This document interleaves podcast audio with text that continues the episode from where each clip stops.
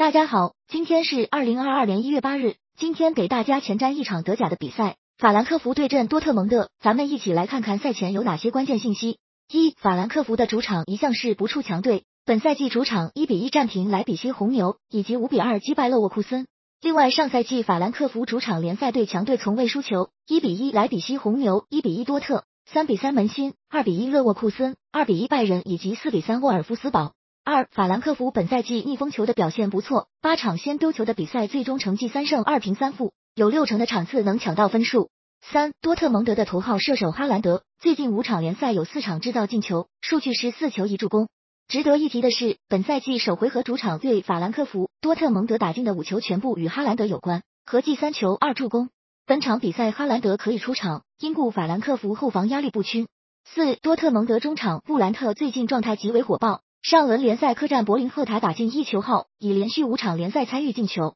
包括和拜仁与沃尔夫斯堡的硬仗，近期有进场自带一球的属性。五多特蒙德主帅罗泽从奥地利回到德国执教后，五次带队对阵法兰克福，取得四胜一平的绝对优势战绩，四场胜仗全部净胜不止一球，最近两场比分高达四比零以及五比二。六多特蒙德本赛季十七场联赛战罢，有十一场是先进球一方，最终赢出九场，顺风球表现靠谱。